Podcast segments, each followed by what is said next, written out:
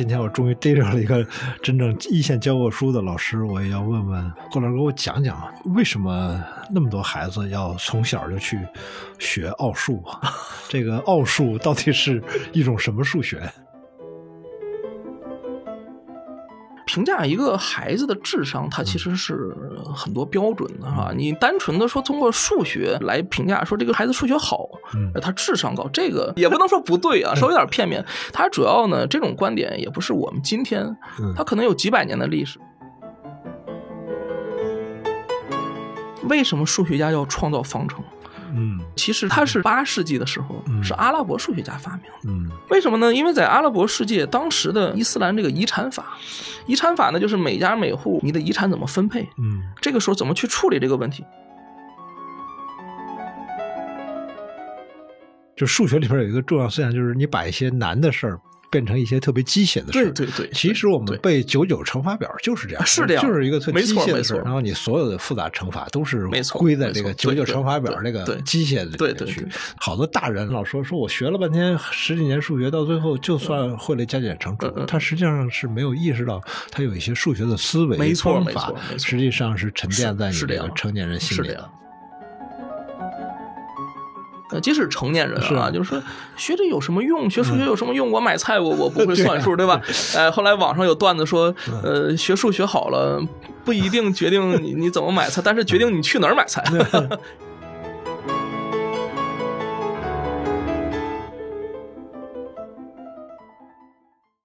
好，今天我很高兴请到中科院自然史研究所的副研究员。啊，我们正在谈论这个职称问题，郭媛媛郭老师来一起聊聊数学。郭老师跟大家打个招呼，朋友们大家好啊，我是郭媛媛。刚才苗老师已经介绍，今天呢也是非常非常荣幸能跟苗老师一块儿交流，能跟听众朋友们一块儿交流。哎。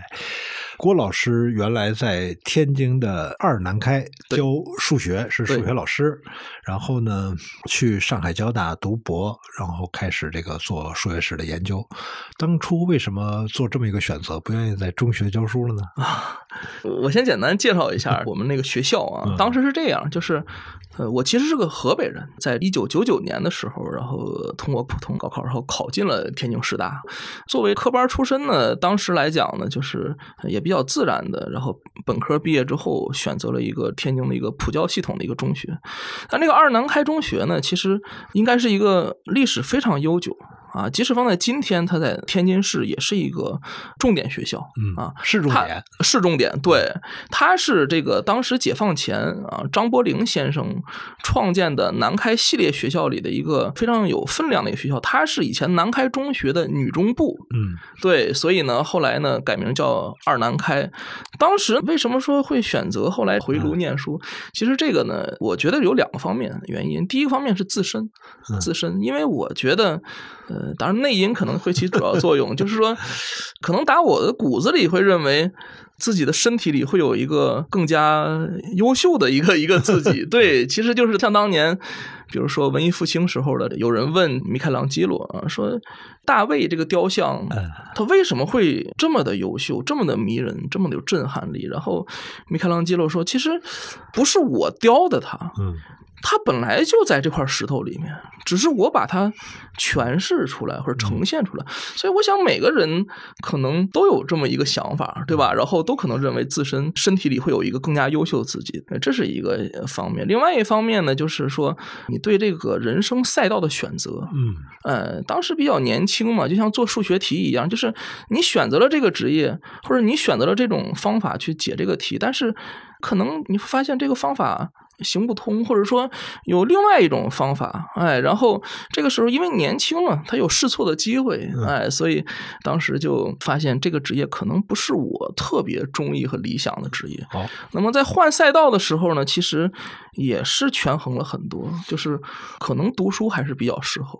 嗯，但即使读书啊，就是搁今天来看，考研也很热，考公也很热，但是在二十年前的时候，其实没有那么热。我只是感觉好像选了一条比较适合自己的赛道，然后继续去去走一走，算是学术嘛？对对对，是学术，对对对，就觉得自己好像还适合念念书对，然后就走了这条路，就走下来了。我这两年啊，也看到一个现象，就是有好多重点中学，他其实招那些理科老师都要博士了。对对对，你读在北大读一化学博士，是是是，然后很可能到一中学当个老师，然后是。当然有人就会说啊，中学老师要不要这么高的学历？从我自己的角度来看，我觉得应该，特别是理科老师，绝对需要高学历的。是这样的，是这样。我不知道您您怎么看这个问题？嗯，您说的很对。首先呢，我们要明确啊，就是博士啊，它是什么含义？就是说，博士呢，有人说是博，但实际上呢，有的老先生们定义，呃，刚毕业的博士应该叫专士。专士，专士。对，实际上就是你在某一个很小的领域，哎，进行一个长时间的探讨研究，呃，然后你说广博还达不到这个程度。那么这两年呢，是因为什么原因呢？我觉得第一方面就是说，我们的高等教育在普及，嗯，哎，本科生越来越多，然后随着本科生的扩招，然后硕士研究生也在大幅扩招。是，呃，相应的博士虽然没有大幅扩招，但是连年的博士呃毕业也导致了社会上的博士比较多。嗯，那我们通常意义上认为啊，博士毕业那就去科研院所啊或者大学，但实际上这个相应的岗位是比较少的。是，呃，尤其你做基础学科，没有那么多相应的岗位。可是这个博士呢，一旦毕业之后，他的岁数也比较大。呃，有的是一般来讲，可能甚至到三十来岁，甚至三十多岁。嗯，那么这个时候他要面临着各方面很多社会角色，包括家庭责任的，他他需要去完成啊，对吧？那么怎么办呢？你没有相应的岗位，这个时候。很多的中小学，哎，目前来讲，尤其一线城市或者经济比较发达的地区，会给他们抛出橄榄枝。嗯，啊，其实是个双向选择，就是说你给比较好的待遇，是。呃，你在从事基础学科的学习，那如果去中学，嗯，不失为一个好的选择。是，所以这是一个趋势。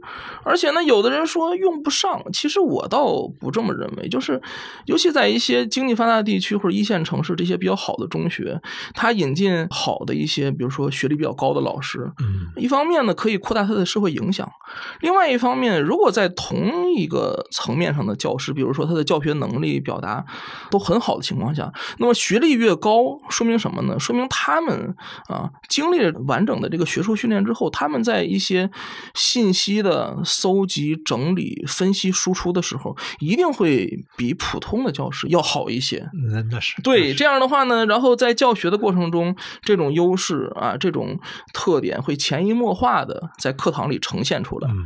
那有的时候孩子他也高兴啊，说我的老师是博士，对吧？他可以给起到一个很好的正向的或者说榜样的作用，这个我觉得都是很好的。是，嗯，所以我还是说对这种现象持一个正面的一个一个观点。是我前些日子看过一本书，叫《数学家讲小学数学》，是一个美国那个武教授写的。看那推荐序里面，他有很多人在说，说在这个数学学习上面，没有什么教材能替代一个优秀老师，都在强调这个。优秀老师的这种作用，对，也许啊，也许各学科都离不开好老师啊。但是有时候你如果读语文啊，你可能通过一些阅读课外书，可能就替代老师的作用。但是往往有一些理科啊。是这样的，是数学，没错，可能是一个好老师的作用是不可替代的。是这样，看那个邱成东先生的自传《几何人生》，他也是这么说啊。是，其实他小学阶段也没有展现出特别棒的这种数学天赋，但初二的时候，对，遇到了一个好老师，对，这个老师也像伯乐一样发现了这个千里马，是的，然后教他怎么怎么，对，这个属于中学的数学老师，哎，在我看是一个挺好的工作啊，相对每年。又有假期，然后那个基本工资又还可以，而且还有补课的收入啊。那个时候出去一对一补补课，或者是什么讲讲奥数，这玩意儿都都特别高的收入，是这样的吗？呃。这个我分几个层面吧，呃，比搞学术我觉得要来劲多了。呃，是，就刚才您说的，苗老师说的很对啊，就是说。说，首先第一点就是说，教师的作用是真的是不可替代的啊。他呢，尤其在这个中小学阶段啊，在很多的科目，尤其是主科啊，其实不只局限于数学，比如说语文、英语、什么物理、化学啊，他对学生这种吸引呢或者引导啊，这种作用是非常大的。甚至包括这个老师的这个，包括他的言谈举止，包括人格魅力，其实都会学生如果讨厌这老师，可能就讨厌这科目。没错，没错，是这样的，是这样。您说的非常对啊，每个人其实都有这种感受。所以，为什么有人说人生啊，就是你寄生在一个这个原生家庭，这是既定的，你改变不了。但是除了原生家庭之外，人生啊，如果有可能碰到三个贵人啊，就是第一个是你念书的时候碰到好老师，嗯。啊，当然另外一个就是呃，你婚姻时候碰到一个比较好的伴侣，嗯。啊，另外就是工作时候碰到好领导，老板。啊，老板对，你要能碰上三个，那你就非常了不起了。其实你要碰到一个，我觉得很大时候就可以足以改变你的一生。哎呀，是对，其实我觉得对一个好的老师，真的，你如果念书时候碰到一个好的老师，那是太幸福、太幸福的事情。嗯，另外您说就是说教师这个职业，很多人比较羡慕啊，是这样，就是但是其实我说啊，就是可能是像围城一样，嗯，其实老师背后付出了很多，然后是可能是普通职业嗯无法理解、看不见的。比如说我二十年前当中学老师那阵儿，那个重点校啊，那个学生很多的，他就慕名而来，都去重点校，都挤着重点班，一个班里。嗯，五十八个学生，现在可能有就是四十来个学生。那个时候什么概念？就是教室里都没有放条数和墩布的地方了，全是人。你要把两个班满课时的这个作业量判完，嗯，你再讲课就没有时间了。我印象很深，当时我刚一毕业，教两个班的代数课和两个班的几何课，因为零五年的时候进行过一次教改，嗯，教改之后呢，把代数几何合成这个数学了，就是中学阶段啊，以前是分开的啊，是是，两个班的满课时的课加上判作业，然后我还兼着班主任，嗯，累到什么程度呢？就是我每天早上，尤其到冬天啊，嗯，刚出家的时候是看不见太阳的，是跟那个路灯一块儿，然后骑到一半儿路灯灭了，然后天开始亮。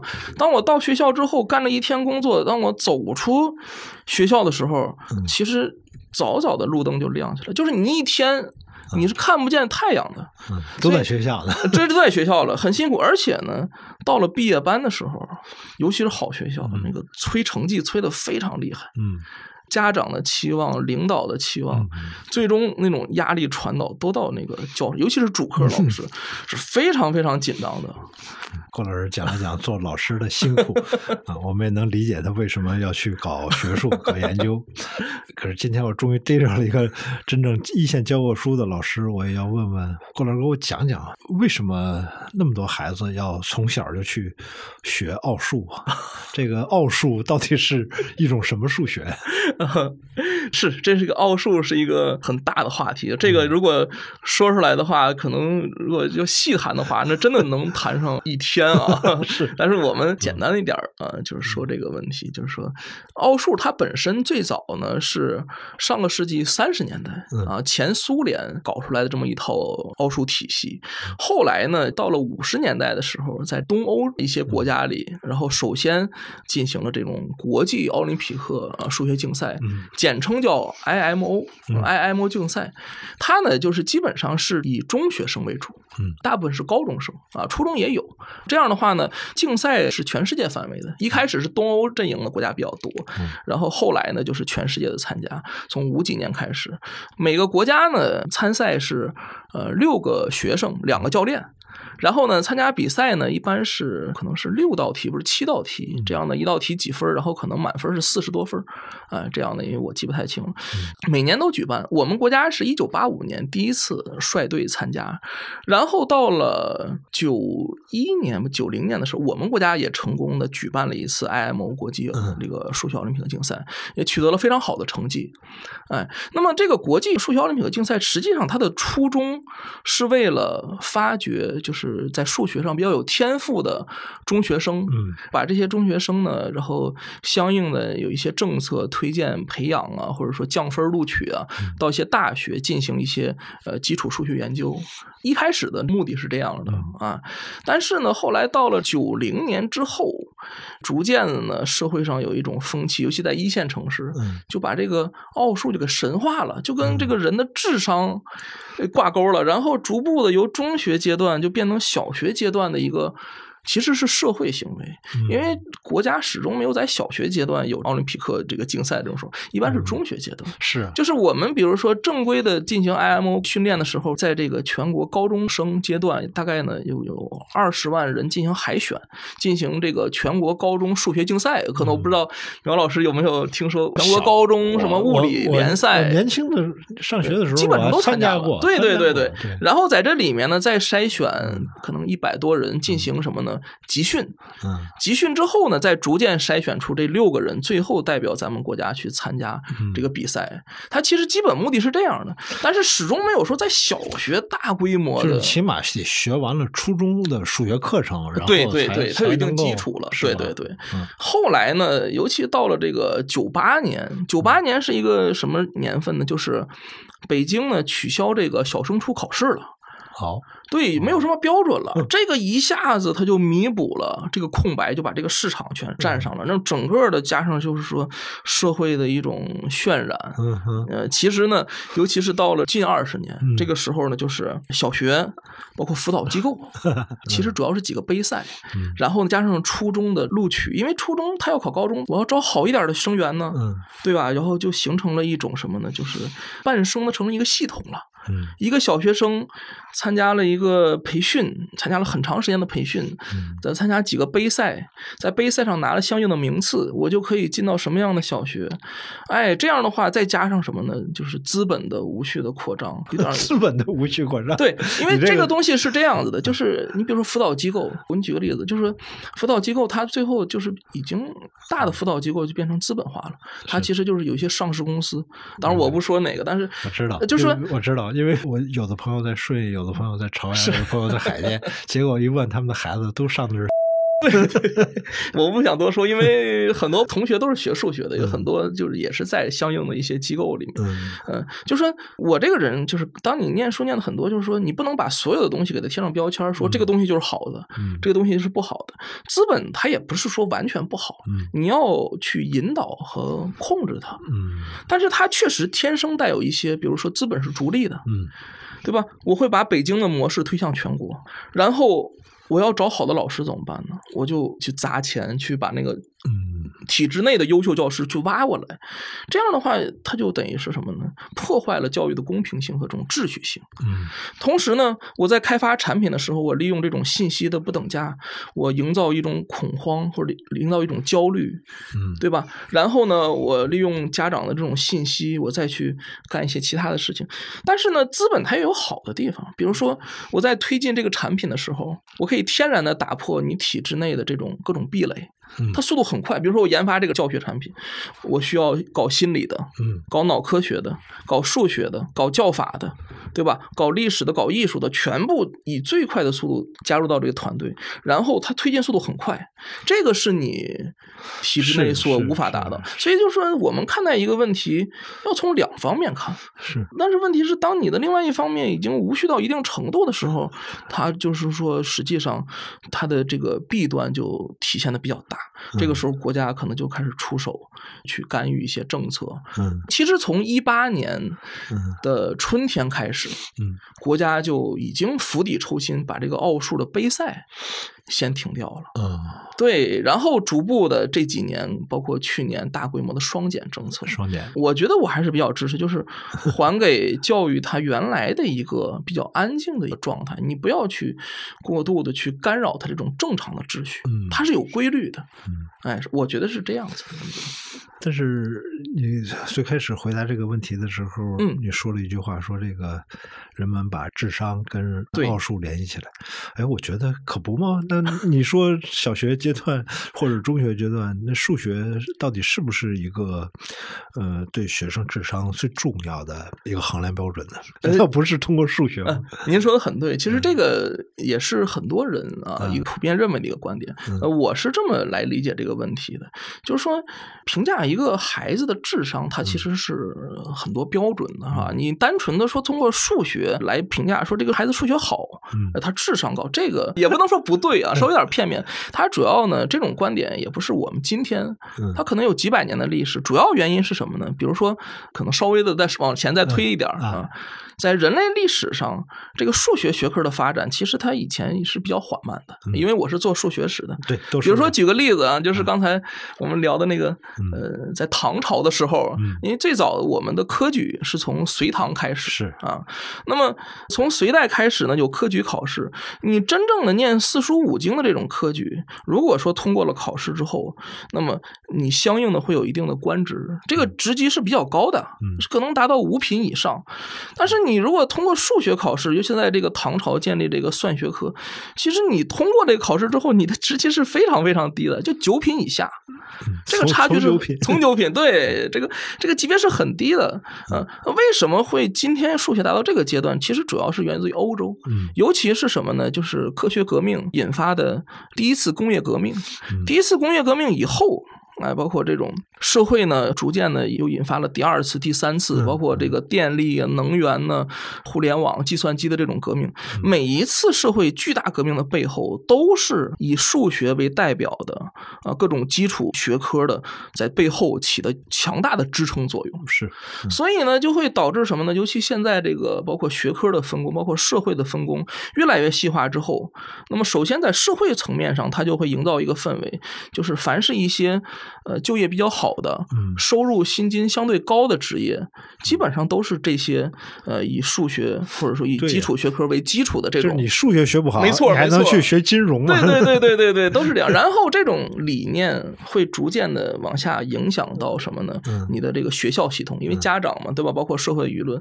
那么这个时候，大家开始逐渐发现，哇，数学这个学科真的很重要，确实也是如此。今天也是如此，这个是实事求是嘛，对吧？你包括我。举个最简单的例子，考研的成绩下来了，嗯。啊，这研究生入学考试，今年可能有不到五百万人参加这个研究生入学考试，但是对，就是 不说那个卷不卷了，就是他只录取一百万左右，那个分数非常高，确实是超过这个，而且今年的分数比往年还涨了很多，嗯，但是你会发现一个特点，就是考理工科的。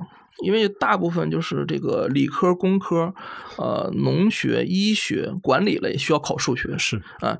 那么有数学这个东西在这挡着，相对来讲卷的还没那么厉害啊。但是数学的这个分数占比是非常高的，它占到一百五十分。嗯。但是呢，你相应来讲，呃，刚才我说过，就是说这种社会对于这种理工科这种需求，嗯，包括薪金啊这种认识，就会影响到中学。那么孩子们就开始发现。数学太重要了，那么学吧。但是呢，数学跟语文、英语又不一样。嗯，语文、英语这种形象性思维学科，你需要静下心来，哎，去需要一点一点时间的累加。嗯数学本身它就是一个抽象性的东西。嗯，你看我们的数字图形，它就是高度抽象，它还不是说你静下心来就能看明白的，它得需要一点灵气儿。哎，需要一点的这个逻辑思维，哎，需要一点的抽象性思维。这个时候呢，哎，就会发现，当你想提高这个分数的时候，不是那么容易的。所以呢，就会导致人们，哎呀，这个小孩数学好，他就是智商高。其实我觉得，今天这个社会，其实对人的评价，包括人的个人发展，包括对你以后人生，其实是多元化的。是，呃，数学仅仅是一个方面，是，仅仅是一个方面。是，这我同意，这我同意。但是呢，你刚才说到“灵气儿”那个词儿，你说到奥数，我也看过一本书叫《完美的证明》，就讲那个庞加莱猜想过程中那个俄罗斯那个数学家的故事，基本上是一个讲奥数的对对对对。哎，你看奥数和包括菲尔斯奖，嗯嗯一般都指四十岁以下的数学家。对对，就为什么数学要跟这种高中生、跟这种年轻人的灵气有这么大的嗯关系呢？那难道说这人到四十以后，这脑子就已经不太适合干这事儿了吗？您说的嗯基本上是符合事实的，就是是吗嗯，像这种数学啊，这种基础学科，其实啊，它是越早发现，哎，这个孩子在很小的时候，比如说在小学阶段啊，说是初中阶段、中学阶段，你发现他具有这样的潜质啊，对这个东西感兴趣，而且确实在这个学科里面表现出异于常人的一些特点。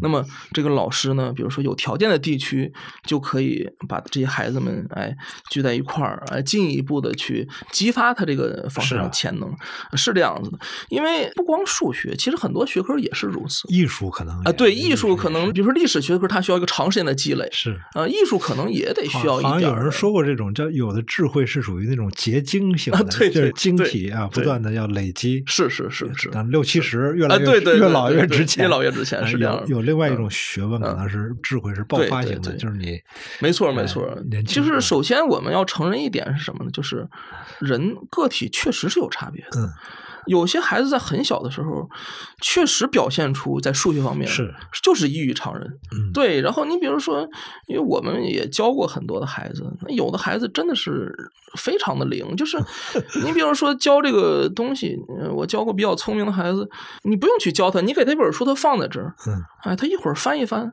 新知识他就会了，是他最多问你一两个问题，可能他不太明白这个符号，嗯但是他做题没有障碍，这确实表现出异于常人。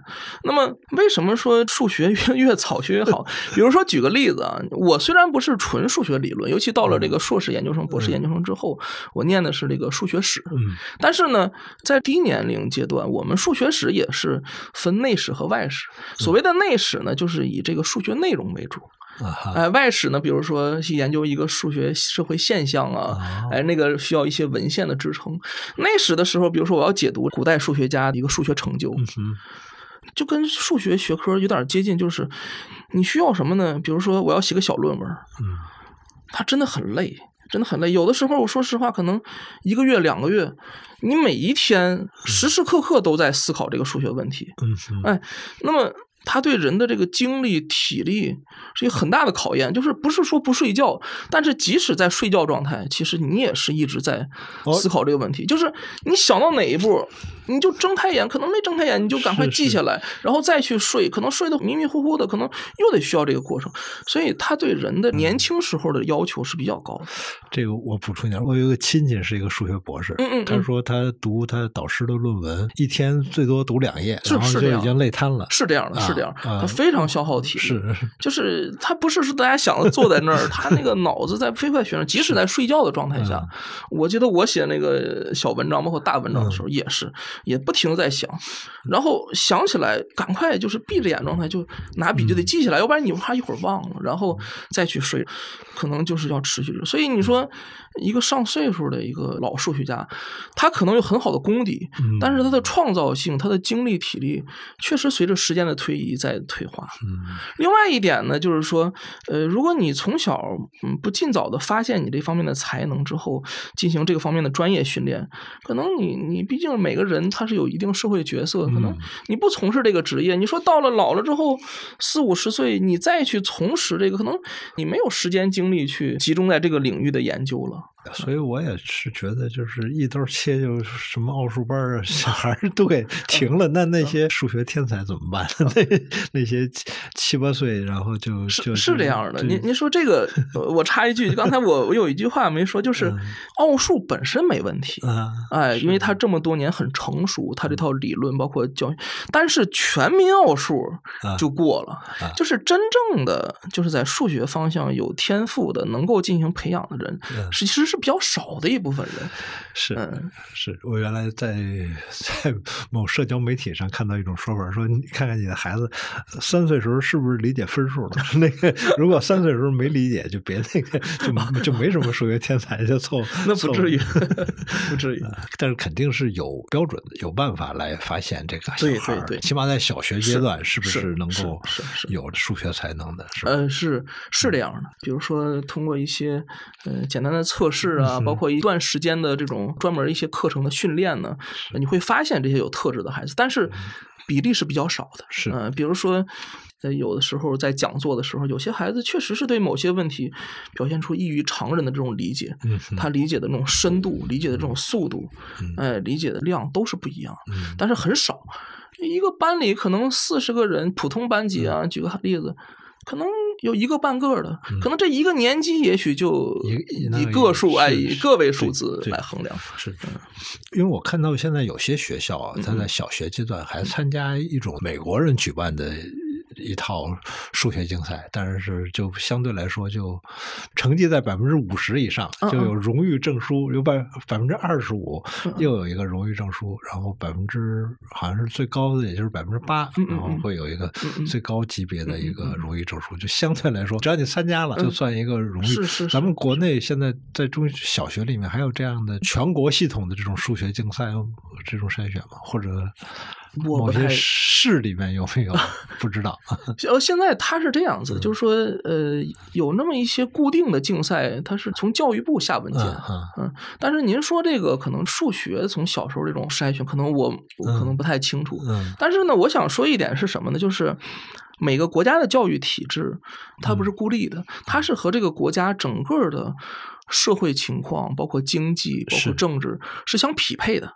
哎，就刚才您可能说的，美国可能，比如说他可能对小孩进行一个鼓励式的教育，这个有可能，可能他的人口没那么多，或者说竞争没那么没那么激烈。另外一点就是说，美国这个社会可能是在一些高水平的一些领域的人才，他可能他有能力进行全球的海选。嗯，但是我们，你想想，我们必须得依靠自己去去去去，对，是这样的。那你说这么卷起来的？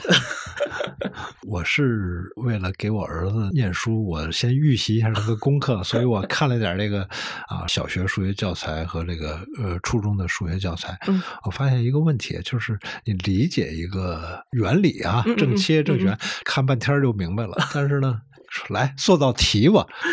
哇，这个你明白一个事儿，跟你会做题可可还有点差距，不是有点差距，就是是这样，中间差了好多。哎，为什么题还有简单的，还有特别难的？对对对，这个就是一般我们讲题海是战术什么也都是针对数学来说，没错没错。这个做题为什么对数学来说这么重要？呃，是这样的，就是说，首先我们要清楚，你学这个知识。什么叫学明白了？嗯，它不是印在这个课本上，我把这个概念定义学清楚了，嗯嗯，然后就学明白。其实不是这样，不是这么简单，因为我们大脑里本身是没有这个知识的，嗯，它要在大脑这种思维结构里进行一个重构，嗯，重新构造这个知识，把这个新学到的知识和已有的知识，它要进行连接，嗯，它要构成一个知识结构。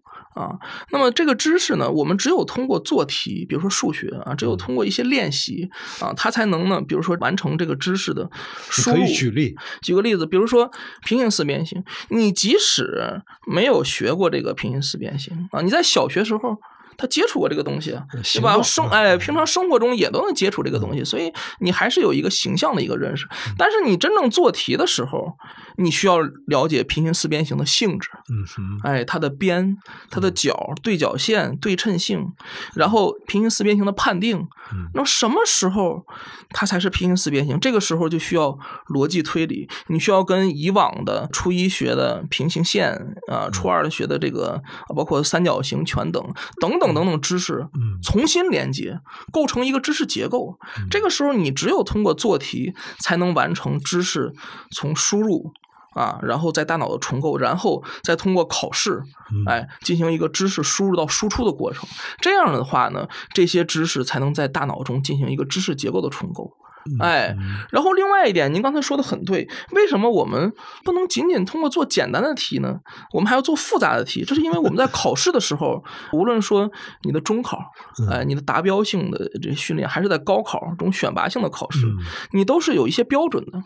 我们考试的时候，不仅要考什么呢？不仅要考基本知识点，嗯，比如说他考试的时候，简单的题他会出一个，比如说这个平行四边形它有什么性质，这是基本知识点。对，哎，我们还要考。你整个知识结构是不是健全。嗯所以你在中考的时候，比如说大题里面，它可能会出一个什么呃二次函数。嗯这个抛物线里面，这个二次函数的焦点呢，包括这个二次函数里面会有圆呢，这个圆里面可能会有平行四边形。这样的话，它考的是你什么呢？考的是你知识结构的完整性。嗯它不是零散的这些点，它是整个知识结构是不是完整？然后呢，考试的时候时间是有限的。你比如说北京中考是两个小时，那么假如说你真想拼最后一道大题，可能要在二十到二十五分钟左右。哎，这个时候呢，有限的时间，你是不是能够把这些题相应完美的做出来，达到一个合格的分数或者一个理想的分数？这个时候需要你具备知识结构完整性的同时，你还要具备这个熟练程度。嗯对吧？所以你为什么要反复的做这种简单的题，然后相应的做一部分的复杂的题？嗯其实就是说，我们要完成知识结构，从零散的知识点要把它搭建起来，变成一个结构。然后这个结构搭建起来还没完事儿，还要进行什么呢？熟练度，就是说你的思维是不是能够在几个这些知识点中来回的去穿越？嗯，哎，这个时候才能达到一个就是说教育的目的，才能进行相应的达标考试或者选拔性考试。郭老师虽然做数学史研究，写过啊《花剌子密》代数学这样的专门的数学史专著，但也做过啊几何原本啊对对这样对给少儿看的几何原本这样的一个绘本儿。你来讲讲，就是小孩儿学数学和他嗯。了解数学史嗯。这个之间的关系好吗？很好啊，呃，这个也是我特别想多说。多说。对，因为数学史与数学教育其实这两个并不矛盾，嗯，而且他们的关系非常密切，尤其在现在一个阶段，或者说将来一个呃很长的一个阶段，我觉得这个呃都是非常有研究价值嗯啊。为什么这么说呢？因为我们的数学，我们课本上运的数学知识，本身就是几千年的时间，在人类演化过程中，你最需要掌握、最需要传承的知识，给你抽象出来，是。印在课本里了。那么，因为课时有限，我们不可能把每个知识点给它展开。但是你想一想，其实每一个知识点的背后都有非常精彩的故事。就是为什么要有这个知识点呢？这个人数学家怎么想的？为什么要发明它呀？它有什么用啊？其实每一个孩子他天生就具有好奇心。你比如说，举个例子。我们可能小学时候，呃，在这个低年级，你会学各种解未知数的问题啊，各种问题，可能有比例的方法啊，有分析的方法。突然间到五年级啊，六年级，告诉你有一个方法叫方程。嗯哎呀，这个东西万能的呀，嗯，他把所有的求解未知数问题给统一起来了。嗯嗯啊，尤其到了初一之后啊，初中级之后，呃，那么方程就完全是代数学的一个灵魂的东西，对吧？那么你如果知道了为什么数学家要创造方程，嗯其实它是八世纪的时候嗯是阿拉伯数学家发明的。嗯为什么呢？因为在阿拉伯世界，当时的因为伊斯兰这个遗产法，遗产法呢就是每家每户你的遗产怎么分配，嗯这个时候怎么去处理这个问题，嗯它是普通的这种以前已知的这种数学知识没有办法处理了。嗯它以那个关系非常复杂。那么好，这个阿拉伯数学家就花剌子密嗯，花剌啊，花剌子密。好，我们把要求的这个东西设成 x，嗯根据你的提议，我把这个方程列出来。嗯然后呢，你这个方程啊，一开始根据提议列出来的时候，样子是千奇百怪的。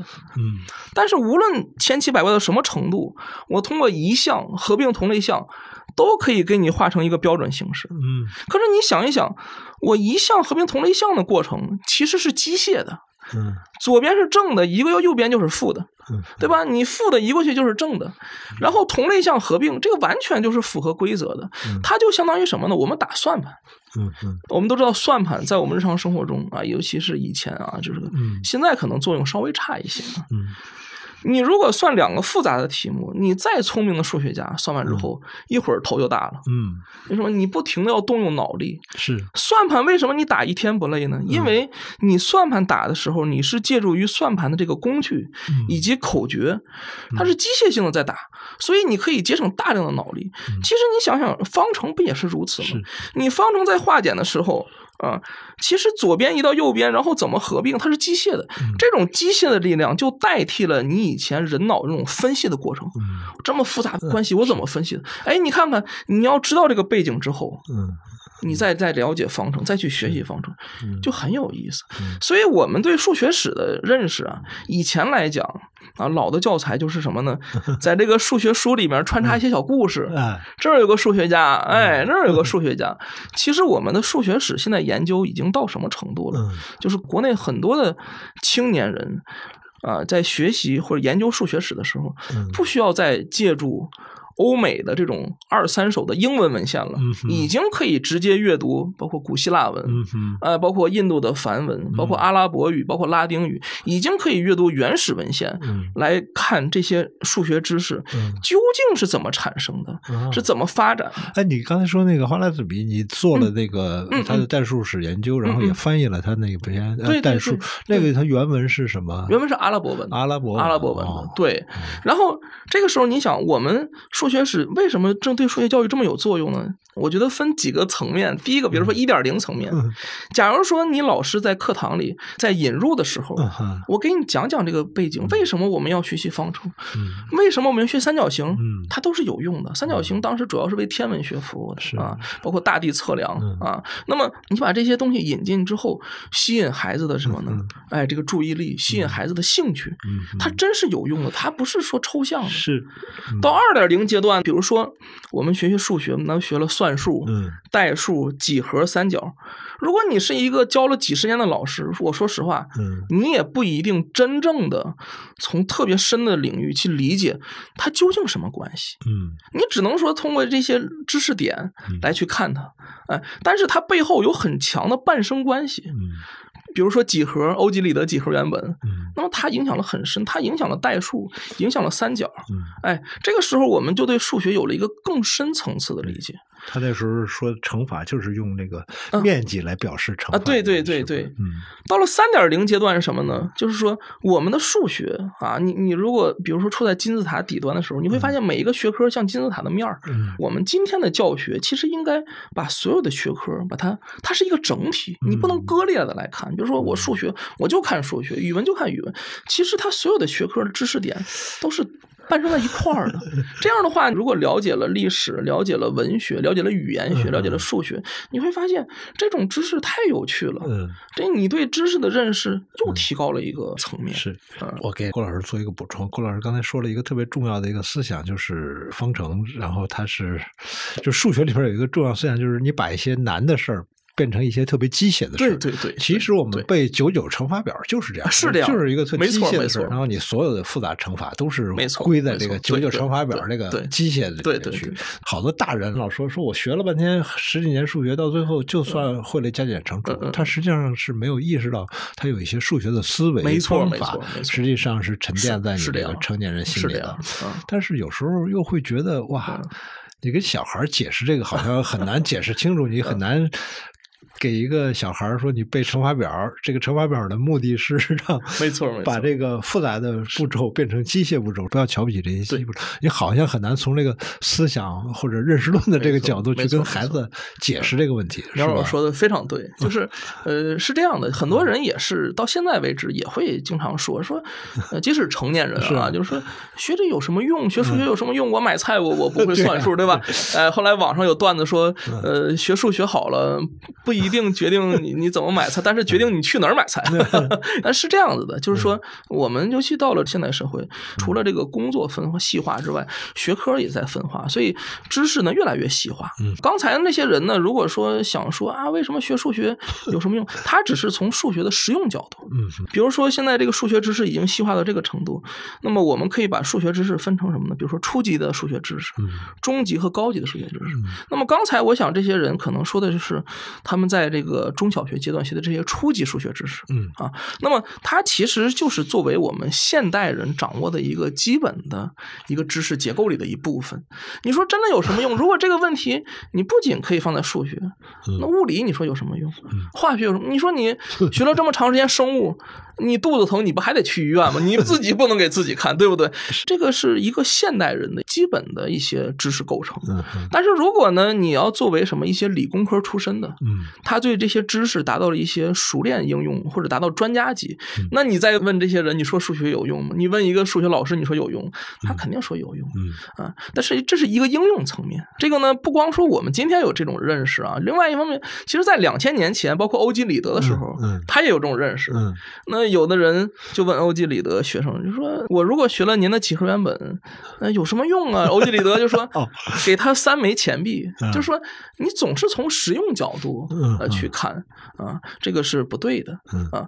那么您刚才说了一点，我觉得特别好，就是实际上这个数学啊，我们对于普通人来讲有什么用？它其实跟你这种逻辑思维，包括跟语文或者英语这种形象思维，它其实已经完全伴生在一起，来影响我们生活的方方面面。比如说你的语言、嗯你的行为、你做事的方式、你思考问题的方式。举个简单的例子，比如说我们现在在在交流啊，比如说我和苗老师在交流，那么我们在交流的时候，首先。你要有一定的基础性，对吧？比如说我们今天来的目的是什么？你的目的性，比如说我们有一些基本的共识，嗯，然后我们这些语言这个对话往哪个方向去引导？我们的最终我们要获得一些什么？然后我在表达的时候，我可能用一些例子，或者说我有融入一些逻辑思维。那么苗老师在理解的时候呢，可能也是用他的逻辑思维再去理解这些东西。所以这些潜移默化的东西，包括一个小小的一个对话，其实都是融合在各种。的这种思想在里面，只是我们平常不太去注意。这是一个心智化的，对对对对，非常对的。您说这个非常对，是这样的。所以，他所以不能说数学 没用。郭老师刚才说的很明确啊，小学和中学学的那都是初级对对对对，高级点的那都起码从微积分才开始算起。对，因为小学、中学的知识，如果呃不细化的话，就是基本上都是十四世纪、十五世纪，是对 你五六百年前的知识，你对你说放在今天，你你拿它，你说你能挣挣钱？这个对，所以五六百年前的知识啊，是这个也是人类呃数千年来两对，起码是两千年来面临的各种问题，然后一步一步的是解决出来的。是哦，我刚知道原来方程是跟这个遗产遗产有关啊，这个怎么分割遗产？对这个呃，但是怎么说呢？双减之后呢，有好多家长呢，对于语文啊、英语啊这些还是很有把握，但是可能会对数学稍微还是有点怯场。哎，你对这些家长们有什么有什么话说？是成人已经就不太可能去辅导孩子的数学了吗？这个我是有切身感受的。我回答第一个问题，为什么家长会有这种感受？就是语文、英语觉得还能有把握，数学好像稍微的真的是，无论你什么学历、学什么的，以前多牛，然后对付小孩的这个题怎么有点这？因为语文、英语呢，它属于形象性思维。嗯，我们平常呢，在这个工作中或多或少都会接触。是啊，你比如说英语，要说我从来不用英语，那你有时候各种信息哈，外来的信息，甚至包括一些影视作品，是还是说能接触到？对，哎，语文呢，平常我们在说话，我们在表达，这个即使你没有接受过系统的东西，但是你还是进行长时间的训练，所以这个你并不陌生。数学确实是这个样子，如果你不是从事相关领域的，一些具体的知识确实遗忘速度比较快。是有的退化到就是，你想你数学，如果 你毕业之后不是从事这个领域，大学数学很快还给老师了。嗯，再往下退化退化，高中的不怎么用，也基本上，哎，所以基本上我觉得我很多的朋友们可能不是数学领域的，这个数学的平均素养基本上就是在初中上下这个 这个水平，有的甚至退化的比较快啊。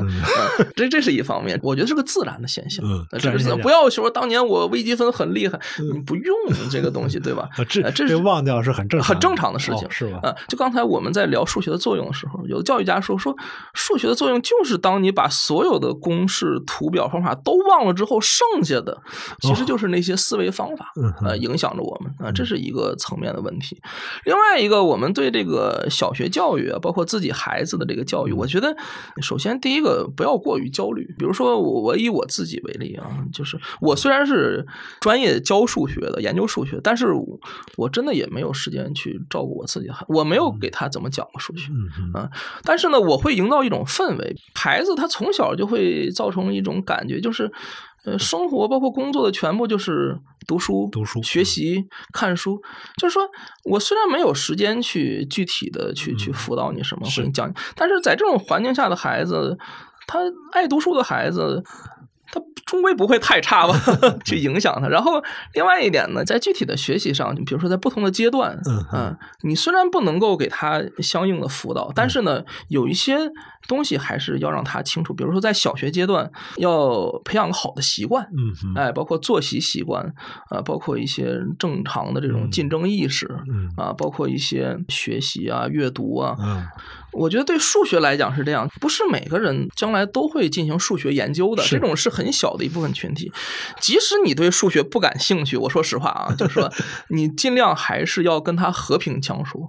哎，在初中、高中、在中考和高考里取得相应的一个分数。嗯，哎，至少就是说你要保持这一点，你不要说一看他就烦。数学是这个考试中拉分，对，没错，最最狠的。到了这个中学阶段来讲，我觉得更多的还是靠孩子自己建成一一。个基本的结构，然后再进行逐渐的去深入学习。我我是这么一个 观点。好，接下来一个问题，我来那个问一下我一大疑惑啊。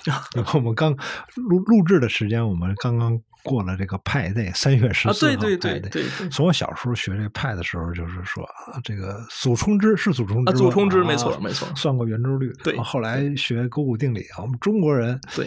毕达哥拉斯定理应该叫是吗？呃呃，他是那样，对，就是 在西方叫毕达哥拉斯定理，在中国我们叫勾股定理，叫勾股定理。对对对。然后后来二项式展开，杨辉三角啊，对，就是凡是说外国一个数学的时候，都说我们我们中国也有，我们中国也有，就老好像要造成一个假象，说我们中国数学也很厉害。嗯嗯嗯。厉害吗？我觉得不太厉害，因为我觉得勾股定理你只是说明了一个现象，而没有给出一个论证，这叫什么厉害？一个洋灰三角也是只给出了一个现象，你没有没有任何对它进行一个推理或者是推论，这算什么厉害？你好像不是很厉害。我们中国的数学，你是研究数学史的，你来给我讲讲到底厉害不厉害？杨老师问这个问题很好啊，就是我们来客观的说一下，这个呢，其实跟整个的世界数学史的。演变有很大的关系。我们目前学习的以数学为基础的这种自然科学，就包括我们在小学阶段、中学阶段，包括大学，其实所有的传统不是我们目前中国古代传统，这是一个西方。对，它最早是来自于就是古希腊。嗯，古希腊，比如说欧几里得啊，他也是在前人基础之上编写了几何原本，建立了第一个逻辑演绎体系。然后呢？当古希腊衰落之后，接过这个人类文明、自然科学这个接力棒的是阿拉伯人。阿拉伯人。对阿拉伯人，阿拉伯人他这个贡献很大，他几乎就是从公元八世纪到十五世纪，在欧洲文艺复兴之前，他一直是处于世界的自然科学研究中心的一个位置上，大概发展了有六七百年的时间。这个时候，我们比如说在这个中学阶段，就是尤其初中，比如说学的这个基本在算术、代数，哎，刚才我说的方程。然后几何要进一步的发展，然后三角学，我们在这个你会学三角函数是吧？sin、cos，对，包括测量距离，没错没错，那个都是阿拉伯人，他把三角学从天文学里独立出来，进一步发展的。然后这些知识呢，在这个十五世纪前后，啊，其实从十二世纪就开始往欧洲传了，欧洲人也开始翻译阿拉伯著作，一直到了十五世纪，这个时候欧洲开始文艺复兴了，哎，从从西班牙、意大利这个时候。呢，它整个的自然科学就开始迅速发展。为什么呢？他要睁眼看世界啊！这个时候，他开始进行全球的大航海运动，他要去发现世界，探索未知。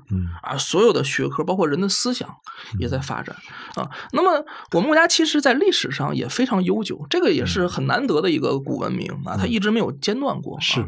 那么，历史上确实是很发达，尤其是有几个重要的节点，比如说，我们国家在数学在这个西周的时候啊。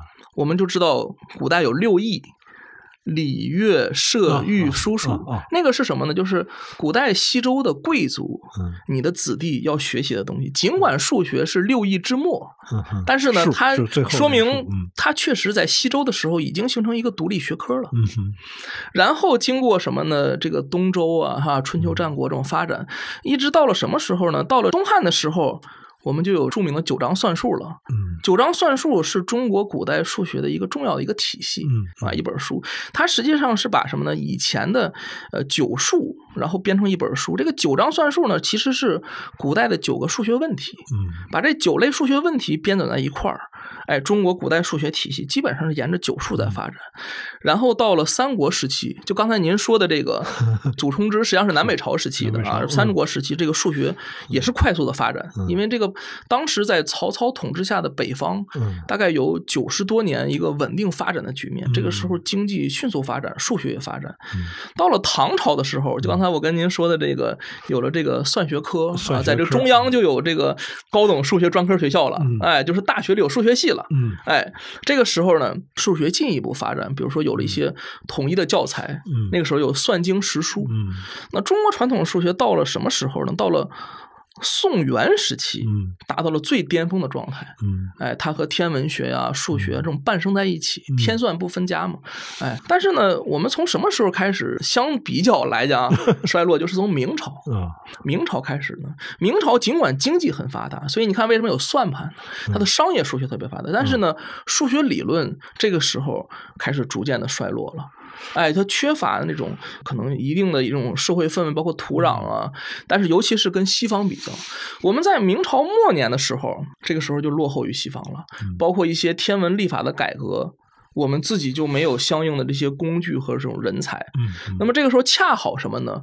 西方的传教士，传教士来了对，以这个利玛窦他们为首的传教士要传教，但是呢，他后来发现中国这个特点，然后采取的是科学传。所谓的科学传教是，我教给你们自然科学知识，然后从上层开始呢，往下层传教。这个时候进行了第一次西学东渐。嗯哎，尤其到了这个清初的时候，包括康熙帝，他也是比较赞赏这种西方自然科学。但是呢，康熙到末年的时候呢，他出于某种原因、种种原因，就开始闭关了。尤其是到了雍正元年，嗯闭关。其实明末的时候差距没那么大，明末的时候就是徐光启对对对对对，没有没有那么大，对。但是当你第二次被敲开国门的时候，这个时候我们的自然科学就嗯远远落后于西方。明末就是一六四这个没错没错那个时候等于其实那时候你可以说对。差距没那么大，是西方人也刚明白对对对但是呢，学起来还不那么，对但是这个东西它是一个比较深刻的问题。我们说的没那么大，只是嗯。自然科学知识的表象，但实际上呢，嗯。西方已经有比较相对完整成熟的科学建制了，比如说大学、嗯。呃学报，包括这个科学家群体。那我们这个时候，你看着好像是面儿上差别不大，但是也许根儿里面有一定差距。我觉得差距太大，对因为因为 我觉得西方人通过数学建立了一个讲理的这么一个，哎，您说的太对了，他讲究推理，这事儿因为 A 所以 B 所以 C，您说的太对了。世间所有的事情都是讲理的，是是是你看这个，然后我再插一句，就是 清末其实对中国人冲击比较大的就是嗯甲午海战，是就是你说一个小小的日本，就这么嗯把我们大清都赢。然后这个时候我们一开始从从学西洋变成学东洋了，然后这个时候一九零三年是癸卯年，嗯然后整个的清廷呃开始在全国范围内颁布学制，就是癸卯学制。嗯一九零四年正式颁布，然后所有的教材就是已经不学中国的了。嗯这个时候，中国传统的文化这个是彻底的传播进行中断，然后我们嗯所有的都是欧洲的东西。所以你看，我们现在中小学课本里，尽管您刚才说的有的嗯叫呃呃就中国的名字啊，就是有中国人，但是实际上整个的系统是西方是西方的系统，对，是就是这样的。你要学点讲理的事情嘛，所以不是咱们数学太差，是咱们在好多地方上不讲理。它它是有历史原因的。当然，郭老师还是那个回避了我的问题。其实，呃，中国数学，你看拿那个大的坐标系来看，其实 其实是没没有什么太多贡献。我觉得，因为我这个班门弄斧，那没有没有说没有说我以前看过一本书，就叫《西方文化西方文化中的数学数学啊，我对对对我对这个数学在这个哦文化中所起的作用，才有这样的一个认识。嗯然后，如果我们讲一个中国文化中的数学，嗯恐怕很难说数学在我们中国文化中曾经起过什么样的是。一字长蛇阵 这样这种比较玄虚的一些作用的话，好像有点说不上来啊。呃，您刚才说这个西方文化中的数学，我这个这本书其实很有意思，是，就是说杨老师真是这个阅读非常广泛。这个书它其实不光是普通读者呃阅读，呃，这个书的作者是叫 M 克莱因。啊，M 克莱因是美国纽约大学的这个数学系的一个老师啊，一个教授，他也是这个资历非常的深啊。那么他其实在中国。呃，数学系很多专业老师都推荐，而且呢是这个数学教育领域和这个数学史专业的就必读书，是对，它是很多专业必修的呃东西。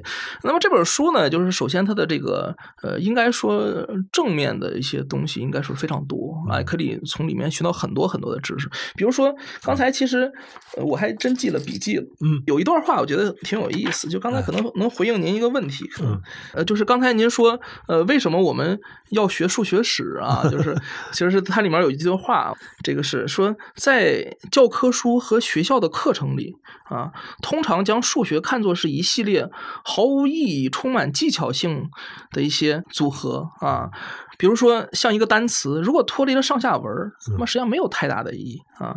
那么数学呢也是如此，就 M 克莱因说说，如果脱离了丰富的文化基础，就会仅仅被视为一些简化的一系列的技巧。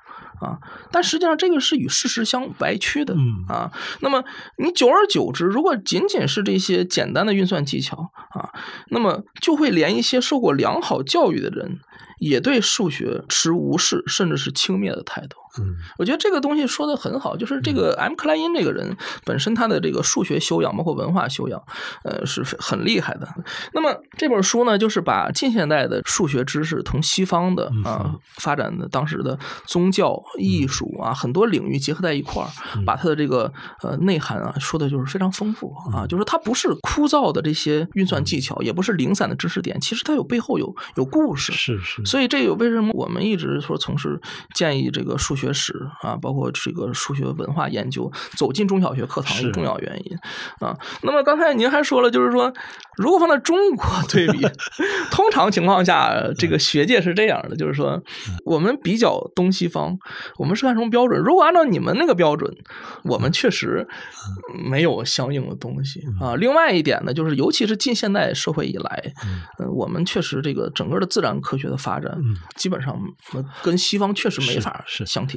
我我们说点积极的。我的意思是说，正因为如此，所以我们才能够理解，说邱成桐啊老先生回到清华，然后创办那个学院，然后开始重视从那个聪明的中学生里面挑人，然后开始希望国家的基础数学教育能够能够越来越厉害。我觉得他是一个挺大的一个东西方文明的一个背景下面，是是是，我们是清末明末没干的事儿，现在还要继续干，是是。这么一个历史框架下去理解啊，是这样，是这样。郭老师也推荐几本 给家长或者给呃有一定阅读能力的中学生，给他们推荐一些数学书。我可不可以嗯先推荐自己不太合适是吧？可以可以不合适，因为你那个花剌子米带数学研究，我一开始看那题目我没啊那个有点看，那个有点专业性，没敢看。但是你说他是研究这个 方程式跟遗产的这个关系，哎，我觉得这挺好玩的。我我我带了一本，送给您一本。哎，你你你可以推荐自己的，没问题。呃，是这样的，尽管双减之后啊，但是呢，广大的师生包括家长朋友们，其实对这种数学这种需求还是。非常大的是，尤其在小学和初中低年级阶段，它是空闲时间相对比较多，对，就是学业没有那么重。这个时候呢，嗯，通常有这么几种。我觉得第一种呢，就是小学低年级阶段呢，现在呃有好多学校开这个 STEM 类的课程啊，STEM 可能大家都知道，M 指的就是数学，数学，哎，数学，它比较具体的，然后有一些大家可以去关注一下。比如说我闺女就特别喜欢在上面写写画画的一些图形，颜色非常艳。案例可以去看一看。那么，另外呢，如果说你在小学高年级阶段呢，呃，你可以去阅读一些呃关于这个数学史、数学文化的一些书籍，比如说我写的几何原本少儿彩绘版，而且呢，恰好呢是跟小学阶段和初中阶段的这个知识点，呃，课本上的知识点相契合。然后呢，你对它的背景呢有一个很好的一些了解啊。我就是看了这本书才找到您的嘛，找到您才聊。这个节目，所以我也是是很推荐这本书啊。您几何原本少儿版散 会啊，谢谢谢谢谢谢谢谢。接着嗯接着来。呃，嗯另外就是说，如果你一些成年的朋友，或者说数学比较好的朋友，你也可以看一些呃成年科普啊、嗯比如说，我有一个朋友叫叫顾森顾老师，他呢就写过几本就是非常有趣的书啊，比如说他的网名叫 Matrix 六七，哦他以前挺出名的，他出了好几本了哦啊，比较早的一本叫呃思考的乐趣，我觉得这个书不错呢，因为它需要的这个基础知识嗯，它不是特别高深，没有到什么微积分领域啊。然后它只需要我们平常的一些中小学的一些基础的知识。但是呢，我们对很多的这种现实问题，包括一些有趣的这种数学游戏，包括一些什么，它的对你提高认知啊非常有帮助。而且呢，他认识比较深刻啊，很有意思。这个人的文笔也很好。另外就是包括一些文学、影视作品，哎，也也有一些。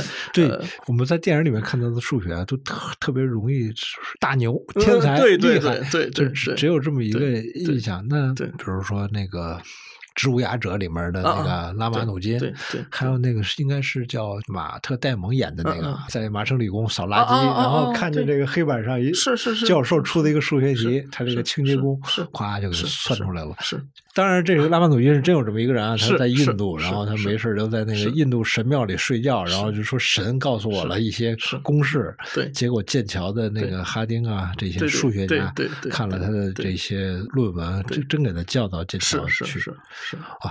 就这种，你能给我解释解释吗？就是我们只能说，哎，这哥们儿天才，嗯怎么解释这样的人？刚才苗老师说的，就是我觉得他真的属于这种天才式的人物。他写了很多的公式，一般的人也理解不了，但是有一些 确实通过证明是准确的，嗯是准确的。拉马努金呢，后来有一次写了一封信，写给当时英国分析学派著名的数学家，就是哈代。哈代是的老师，然后哈代呢发现这封信之后呢，就把他邀请到嗯。这个剑桥进行了一段时间的这种学习交流和培养啊，然后就是在这个整个数学史上也演绎了一段非常精彩的师生情，是。呃，这个是非常著名的啊。那如果通过哈代的这个传记，然后嗯他也对拉马努金进行了很高的评价，而且 也花了很长的篇幅来描述。嗯。但是呢，呃，因为我确实没法理解那么高维的这种数学啊，但是哈代呢对他呢还是有一段描述。呃，就几句话我念一下，我也做了很长的笔记啊。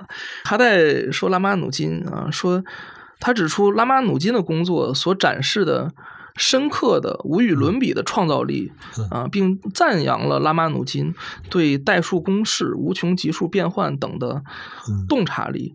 认为这方面呢，他可以与欧拉和雅克比相比，就是对他的评价非常高啊。但是哈代也认为拉马努金呢，不具备那些最伟大的。啊，这种工作的简明性和必要性，他甚至不能成为一个正统的数学家，就是他缺乏从小的一个训练啊，就是给那公式他很神奇，确实是超越了，不知道从哪儿来，对没法对。确实不是你抄也抄不出来那种东西。但是呢，哈代对他的评价呢也嗯比较客观，就是说拉马努金啊，他既表现出天才的一面，嗯但是他也有一定的局限性和能力上的缺陷，我们应该辩证的来看。有时候电影是特别有感染力是是，啊。植物压者，我看那个电影就是看哈哈代哈代，嗯，哈代领着那个拉马努金在那个三一学院的图书馆里面转，是说说，其实我对你的期望也是希望你以后能写一本书是，留在这个图书馆里，然后镜头歘一转是，就照到那个牛顿的那啊个是是是原理的那个是是手稿上，是是然后嗯哎，就是你在这个是文明中你做出一份贡献，没错没错没啊错，，对年轻人来说是需要这些榜样的，因为我们没错对从小有很多数学家的确是给小学生树立这个榜样。是我小时候，陈景润啊、华罗庚，这这都是这是是个哇，这就是榜样嘛。是没错没错到现在恐怕什么爱因斯坦这这些人、牛顿这些人，还是会是一些孩子的偶像，没错而且会永远这样的。对他智慧偶像，没错没错这个孩子他流行文化偶像可能会老变，对对但是有有些人人类的智慧偶像是不会变的，是这样。所以，哎，今天很高兴跟郭老师啊，简单的聊了聊数学，希望以后呢还有机会来再聊啊。也希望如果我们的听众中有孩子的家长啊，鼓励小孩多看看，多学学理工科啊，多学学讲理的东西。郭老师来总结一下。首先呢，我非常感谢苗老师啊，给这么一个机会，然后能跟苗老师呃一块儿去交流。那么对于数学呢，我想用一句话吧来总结数学，这个就是当年传教士利玛窦在当年从里斯本出发，坐着这个船，然后在海上航行了几个月，然后来到中国啊进行传教。然后传教之后呢，他来到中国呢，首先比较影响力的就是刚才的几何原本。那么徐光启呢，在和利玛窦合作翻译几何原本的时候呢，呃，用了八个字来形容这个几何原本。但我想，这八个字不仅可以形容几何原本，也可以形容数学。嗯，呃，叫做不用为用，嗯，重用所积，嗯。所以我想这八个字呢，也送给所有的这个听众朋友们，或者送给所有在数学学上有一点迷茫的朋友们。是是是，嗯，不用为用，重用所及啊，它真的非常重要。是啊，有一年路过上海，从那个徐汇区的那块走，我就哎看见徐光启的没错雕像，没错还是没错哇，想起啊，四百年前有这么一人啊，还是非常厉害，非常感触。包括因为我们以前在交大念书的时候就挨着，对他跟那个交大老的。徐汇校区就非常近，是旁边就是那个光启公园，是包括一些雕像，包括藏书楼，哎，基本上还都在一个。